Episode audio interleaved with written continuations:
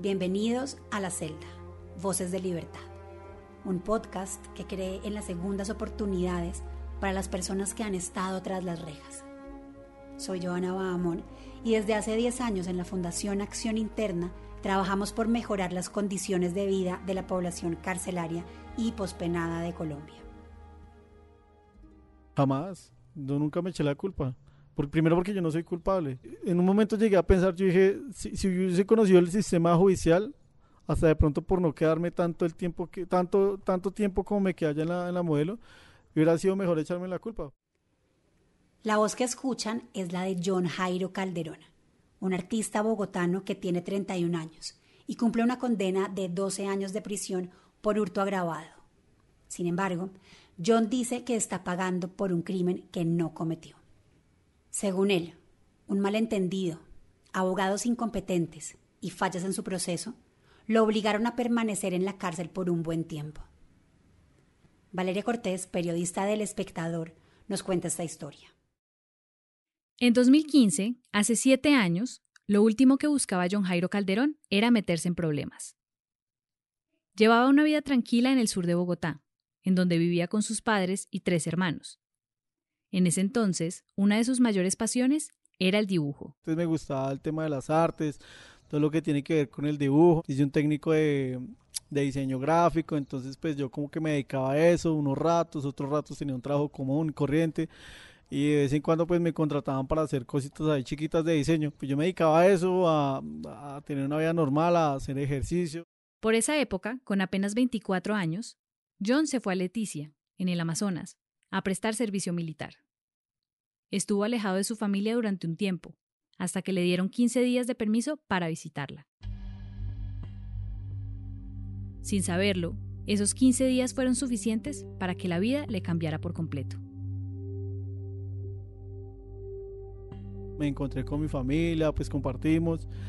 Y un, domingo como, como común y corriente, un domingo como a mí es normal, pues yo salí a hacer ejercicio, pero ese día decidí irme para Monserrate. Se refiere al Cerro de Monserrate, uno de los sitios turísticos y de peregrinación religiosa más importantes de Bogotá. Esa vez, John decidió subir por uno de los caminos alternos que hay en el bosque, una vía bastante insegura y poco concurrida. dije, vamos a hacer deporte. Entonces pues me fui caminando, me fui todo al sector del Parque Nacional y pues crucé y empecé a subir por la parte del sendero de Monserrate. Hoy en día pienso que fue un poquito imprudente de mi parte, porque sí me han dicho que esa zona era como peligrosa. Pero pues yo no, yo no acaté, yo me metí allá, empecé a caminar.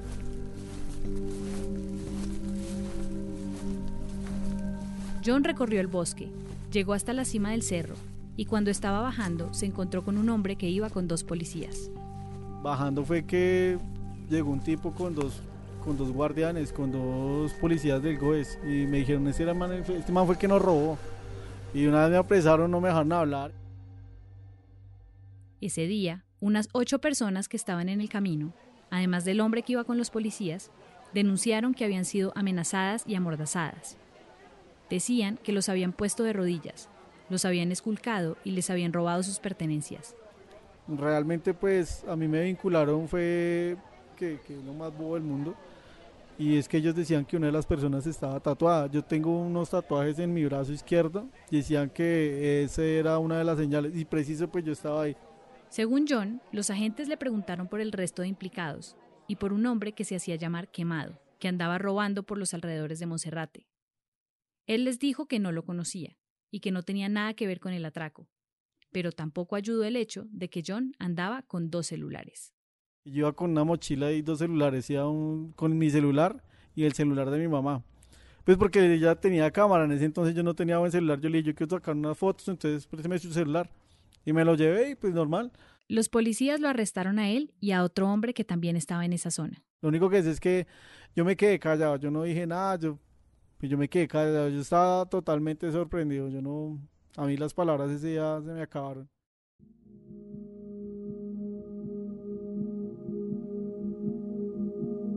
Tras la denuncia de las víctimas, a John le abrieron un proceso. Permaneció detenido en la estación de policía de Santa Fe durante dos meses mientras la justicia definía qué había pasado ese día en Monserrate. Según John, los objetos robados nunca aparecieron, por lo que lo capturaron solo basándose en testimonios vagos. Mientras tanto, su familia tuvo que rebuscar plata que no tenía para pagar abogados y conseguir pruebas, pues a John lo señalaban de ser un ladrón habitual en el cerro. Que llevaba cuatro meses delinquiendo en un cerro de Monserrate, cuando él llevaba ya cuatro meses prácticamente en, en Amazonas, prestando servicio militar. Él estaba, era en Amazonas. Ella es Nancy Rojas, la madre de John. Yo corra para un lado, para el otro, de juzgado en juzgado, solicité al ejército pruebas de que él estaba en el ejército, todo eso me lo enviaron y nada de eso nos aceptaron, entonces nos lo mandaron al piso.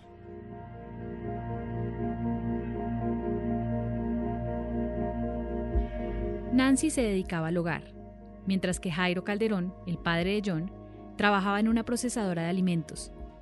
El esfuerzo económico y el desgaste mental del proceso judicial los afectó a todos. Yo llorando, yo sola, sin compañía ni mi esposo, ni mis hijos, porque ellos trabajando, porque si ellos iban conmigo, pues no podían trabajar. Y yo llorando allá, y la juez me decía, cállese señora, por favor, no llore. Entonces yo le dije, pues no va a llorar, es mi hijo, es mi hijo el que está acá. Pero nada sirvió para comprobar la inocencia de John. En el camino a Monserrate, donde lo capturaron, no había cámaras que demostraran quién era el ladrón.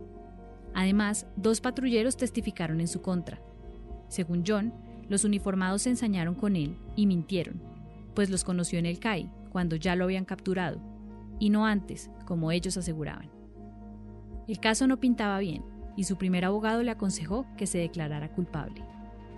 Antes de que yo de pronto contratáramos los servicios de, un abogado privado, eh, me cogí un abogado de oficio y él miró el proceso y me dijo, échese la culpa le toca mínimo tres años. Pues apenas se me dijo eso, pues yo me eché para atrás. Le dije, ¿cómo le ocurre que yo me eche la culpa? sé qué le pasa. Yo le dije, mi hijo hermano, échese la culpa, tres años y, ya, eso no, no, le queda tan pesado como si usted fuera a juicio. A su madre tampoco le gustaba esa opción. Y yo pero le dije a él, hijo, nos vamos con toda y usted no se va a echar la culpa de lo que no hizo. Uno es responsable de lo que uno hace, pero de lo que no, no. A pesar de los esfuerzos de su familia, los abogados que contrataron no fueron efectivos y las pruebas que reunieron tampoco fueron suficientes. El primer abogado nos robó. Fue a la, estación de Santa Fe, nos entrevistó y nos robó porque se, perdieron dos millones de pesos que se le dio. Entonces yo realmente ya estaba muy decepcionado. Después se consiguió otro y el man empezó a ir, a estar constante. y, pues nada, pues después también se perdió ya cuando vio que me condenaron.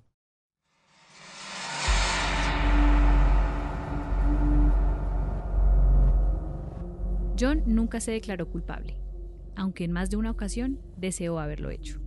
Porque es que el sistema penal judicial aquí de Colombia es, es triste. Uno nada más necesita una denuncia para, para estar vinculado a algo. Yo un momento llegué a pensar, dije, si me hubiera echado la culpa mejor porque pues aquí tristemente ninguna de las pruebas que yo mostré no, no me ayudó para nada. A John lo condenaron a 12 años de prisión por hurto agravado y concierto para delinquir. Aunque apeló el fallo, un tribunal mantuvo su condena. Fue así como terminó tras las rejas.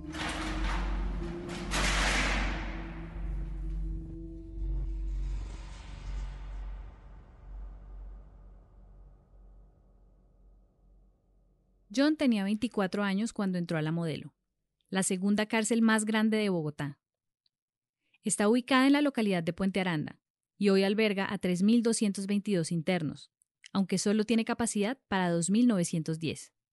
De sus primeros meses allí, recuerda las luchas de poder y el paso de todo tipo de drogas, la vía de escape y también la ruina de muchos en un lugar tan hostil.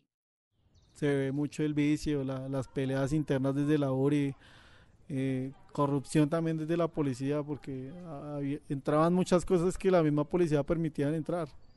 Eh, entraban perico, entraban marihuana y pues de todo.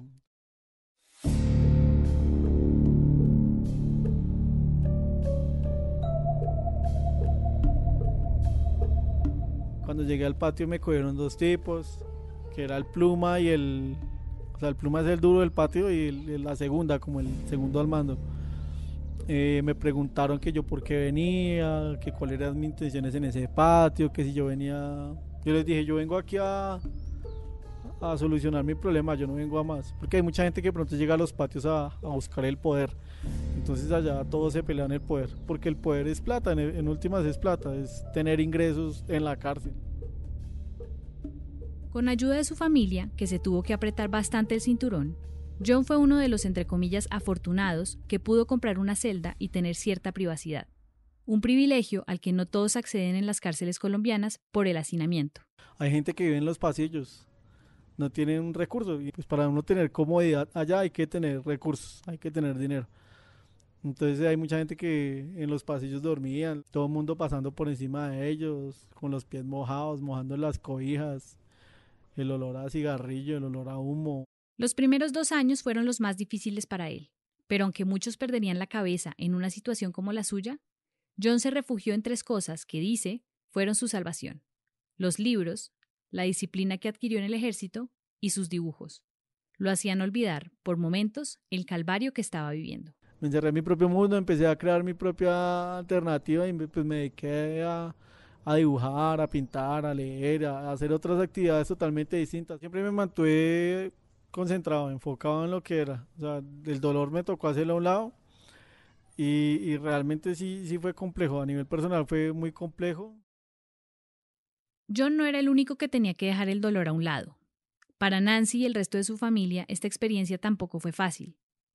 De hecho, su madre cuenta que nunca antes había pisado una cárcel. La vida de nosotros cambió totalmente, económicamente, eh, en la salud también, empeoramos en la salud y fue muy duro porque nos tocó hacer muchas cosas, ir a los bancos, pedir plata prestada y debido a eso pues económicamente tenaz la situación. A Nancy le tocó asumir las riendas de la familia. Era el soporte que todos necesitaban en su casa para seguir adelante con el proceso de John. A mí me tocaba hacerme fu la fuerte, sacar fuerzas donde no tenía para soportar todo lo que venía, soportar a mi esposo llorando, las deudas. Y aunque no tenían dinero, porque además de las deudas debían pagar una mensualidad a las víctimas del robo, la familia de John hacía todo lo posible para demostrarle que estaban bien. Conseguir plata prestada para llevarle el almuerzo el domingo, llevarle lo mejor a él, así nosotros comiéramos arroz y huevo acá. En la cárcel, los dibujos de John pronto se hicieron populares, hasta el punto en que los reclusos le pagaban por hacer retratos de la Virgen, de sus familias y hasta por pintar sus celdas. Me decían, por lo menos, yo quiero que mi hija, mi esposa y a mis hijos los dibujaba y me pagaban. Y de pronto yo con eso tenía para, para mis cosas entre semana, que una gaseosa, una tarjeta para llamar a la casa.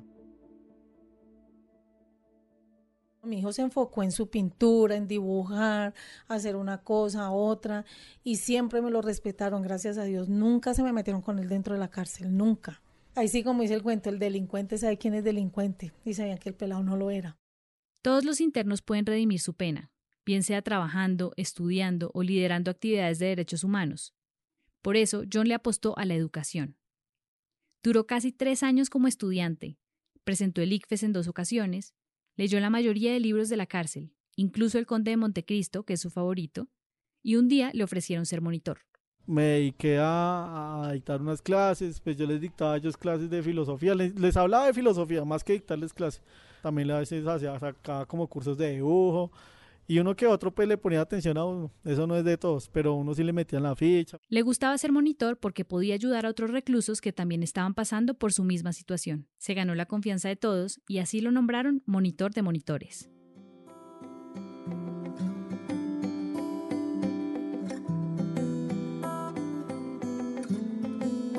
Un día lo metieron a un curso de diseño y ahí fue donde conoció a Joana Bamón que estaba buscando a internos interesados en un nuevo proyecto de resocialización de la Fundación Acción Interna. Yo había visto a Joana haciendo una entrevista por, por el programa de J. Mario y ella hablaba de que iba a la cárcel. Y yo decía, esa vaina no le pasa a uno, o sea, yo pensaba, eso no le pasa a cualquiera. El proyecto buscaba que los internos pudieran aprender herramientas en temas de diseño y marketing para prestar asesorías publicitarias a empresas y personas. Así, no solamente establecían vínculos con la población exterior, sino que también aprendían habilidades que les podrían servir cuando recuperaran su libertad. El proyecto, que era único en su tipo, ofreció un diplomado en comunicación y publicidad con la Universidad Sergio Arboleda a un grupo pequeño de reclusos, entre ellos a John. Y yo limitaba la publicidad a un afiche ya. Yo decía un afiche que tenga la información del producto ya. Yo pensaba que eso era la publicidad cuando realmente conocí la publicidad de otra manera. John y otros 24 internos se formaron con las mejores agencias del país. Recibieron talleres de firmas como Mullen Lowe, McCann y The Juju, entre otras. Aprendieron a crear campañas y estrategias publicitarias y se especializaron en temas de marketing digital y uso de redes sociales con Facebook y Google. Realmente fue muy chévere, fue, fue, muy constructivo para nosotros ver el proceso que, que se lleva para de pronto crear un, concepto publicitario, cómo crear un, un póster, cómo crear de pronto estrategias para comunicar. Entonces fue, fue, muy, fue muy interesante. Ocho meses después, John y otros seis compañeros se graduaron del diplomado y comenzaron a diseñar campañas en agencia interna la primera agencia de publicidad en Colombia que funcionaba desde una cárcel, y quizá la única en el mundo.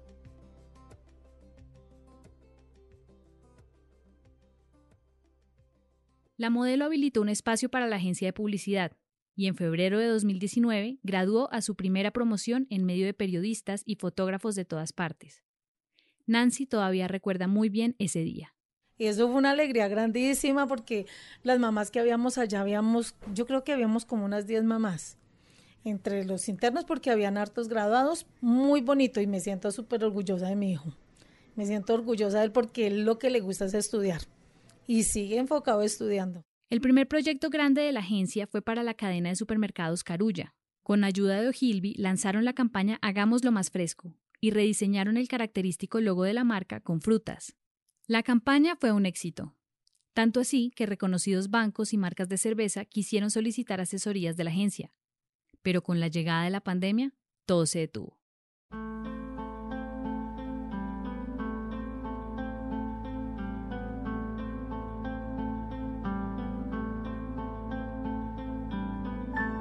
Ya por el tema de la pandemia, tocó definitivamente cancelarlo porque ya no dejaban ingresar personal externo gente que no tuviera nada que ver con el IMPEC precisamente a ese tipo de actividades, pues porque podían llevar el virus a la cárcel. Además de la pandemia, hubo otro impedimento, el motín de la cárcel La Modelo, el 21 de marzo de 2020.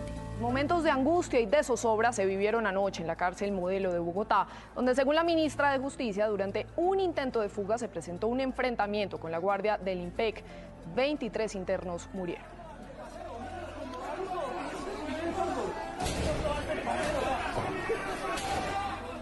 Esa vez, varios presos coordinaron un cacerolazo para protestar por el hacinamiento y las pésimas condiciones de salubridad, que podían empeorar con la llegada del COVID-19. Las protestas terminaron en un intento de fuga que fue reprimido con torturas, golpes, cortes con cuchillo y disparos. Así recuerda John esa noche de terror.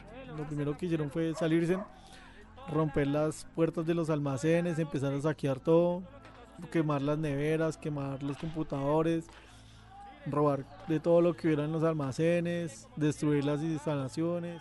Nos tienen abandonados como perros, no somos nadie para ellos, nos tienen abandonados. La noche uno se asomaba en la reja, o sea, uno se asomaba a la reja y pues todo es oscuro, ¿no? Pero entonces se veían los, los candelazos de, los, de los disparos de fusil, los chispazos naranjas.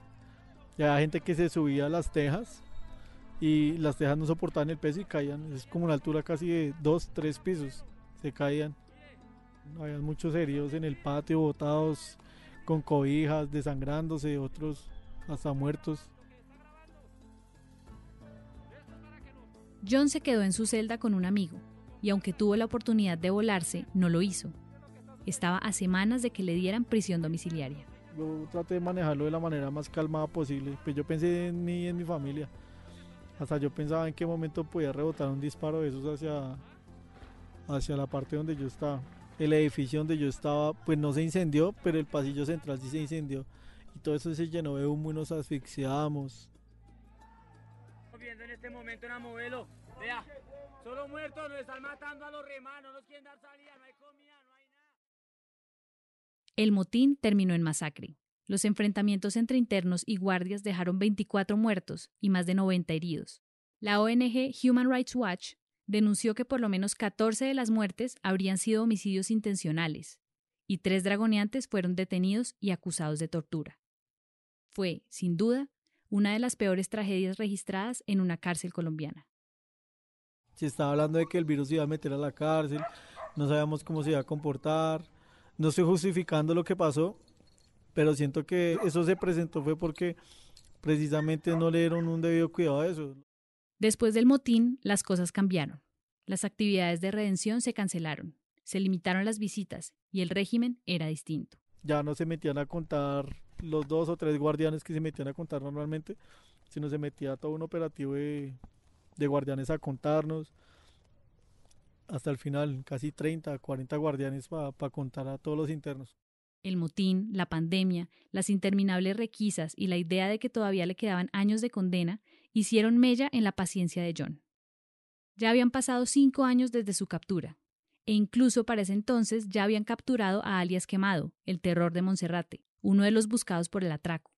Cuando mi hijo tenía un año estar allá, al año cogieron la persona que delinquía arriba en Monserrate. A lo cogieron allá, él no sé en qué cárcel está. Si esa persona cayó allá, y entonces yo le dije, no, pues yo voy, averiguo a la cárcel donde esté y yo y hablo con ese señor. Yo y hablo por mi hijo, yo soy capaz de hablar. Entonces el abogado me decía, no, señora Nancy, no lo haga, porque no sabemos eh, qué, qué tipo de persona sea y la, la coja amenazarla. Nancy dice que no buscó alias quemado por miedo, pero para mayo de 2020 ya nada de eso importaba. A John solo le quedaba esperar. Yo ya estaba cansado de todo, yo ya estaba agotadísimo. Yo decía, ¿cuándo se va a acabar esta tortura? Yo ya para mí era todo tortura, ya la calma ya la había perdido. O más, más que perder la calma, había perdido como esa, esa, esa paciencia. Su sufrimiento terminó el primero de mayo de 2020, cuando regresó a su hogar a terminar su condena. Yo salí el, el viernes primero de mayo y nadie sabía. Entonces solamente sabía mi mamá, pues la sorpresa fue para mi hermana, para mis hermanos también que llegaron esa noche, unos amigos también llegaron a acompañarme. Al otro día pues mi papá estaba allá y yo le salí de sorpresa y el señor me puso a llorar. Nosotros duramos dos años. Mi esposo hasta que mi hijo no salió de la cárcel con su domiciliaria no dejó de llorar. Mi esposo estaba contentísimo de verlo acá. Dijo, Nancy, se nos acabó este martirio, esta tristeza. Dijo, ahorita seguir aquí adelante. John por fin pudo abrazar a su familia sin los barrotes de la cárcel. Y su alegría fue mayor cuando dos días después, el 3 de mayo, nació su sobrina. Pues la sorpresa de mi sobrina, pues todo cambió, todo cambió. Varios de mis amigos ya, ya eran papás, ya todos habían formado hogar, la gran mayoría. Y pues nada, todo, todo el ambiente cambió, la gente, el- el- la estructura del barrio, los negocios, todo cambia mucho. A John todavía le faltan cinco años para resolver por completo su situación judicial. Desde que salió de la modelo, pinta y diseña en la casa de sus padres, pero dice que le gustaría dedicarse a enseñar artes plásticas y a vivir de sus habilidades. Yo no guardo rencor. Yo, creo que esas son piedras o, o cosas que uno no tiene que cargar. Y hasta el día de hoy yo no cargo con ningún rencor. Yo ya le di vuelta a la página, estoy escribiendo una nueva parte de la historia y no, ya lo que reflexioné, ya lo reflexioné allá y ahorita pues estoy poniendo en práctica lo aprendido. Con el tema de las segundas oportunidades, pienso que sí existen, existen y se pueden dar, pero la, la mejor oportunidad, la mejor segunda oportunidad que se puede dar uno en la vida es creer uno mismo en uno. Pienso que esas oportunidades que son difíciles, las que más lo hunden a uno en, en la vida, lo que lo llevan a tocar en un fondo, son las oportunidades para salir victorioso. Aunque ahora tiene casa por cárcel, desde hace meses John Calderón tiene derecho a estar en libertad condicional. Esto le permitiría salir de su casa y trabajar formalmente. Sin embargo, el juzgado que tiene su proceso ha dilatado este beneficio y no contesta sus correos. Aunque ha sabido levantarse de cada caída, su historia parece ser la de alguien a quien el sistema judicial le falló de principio a fin.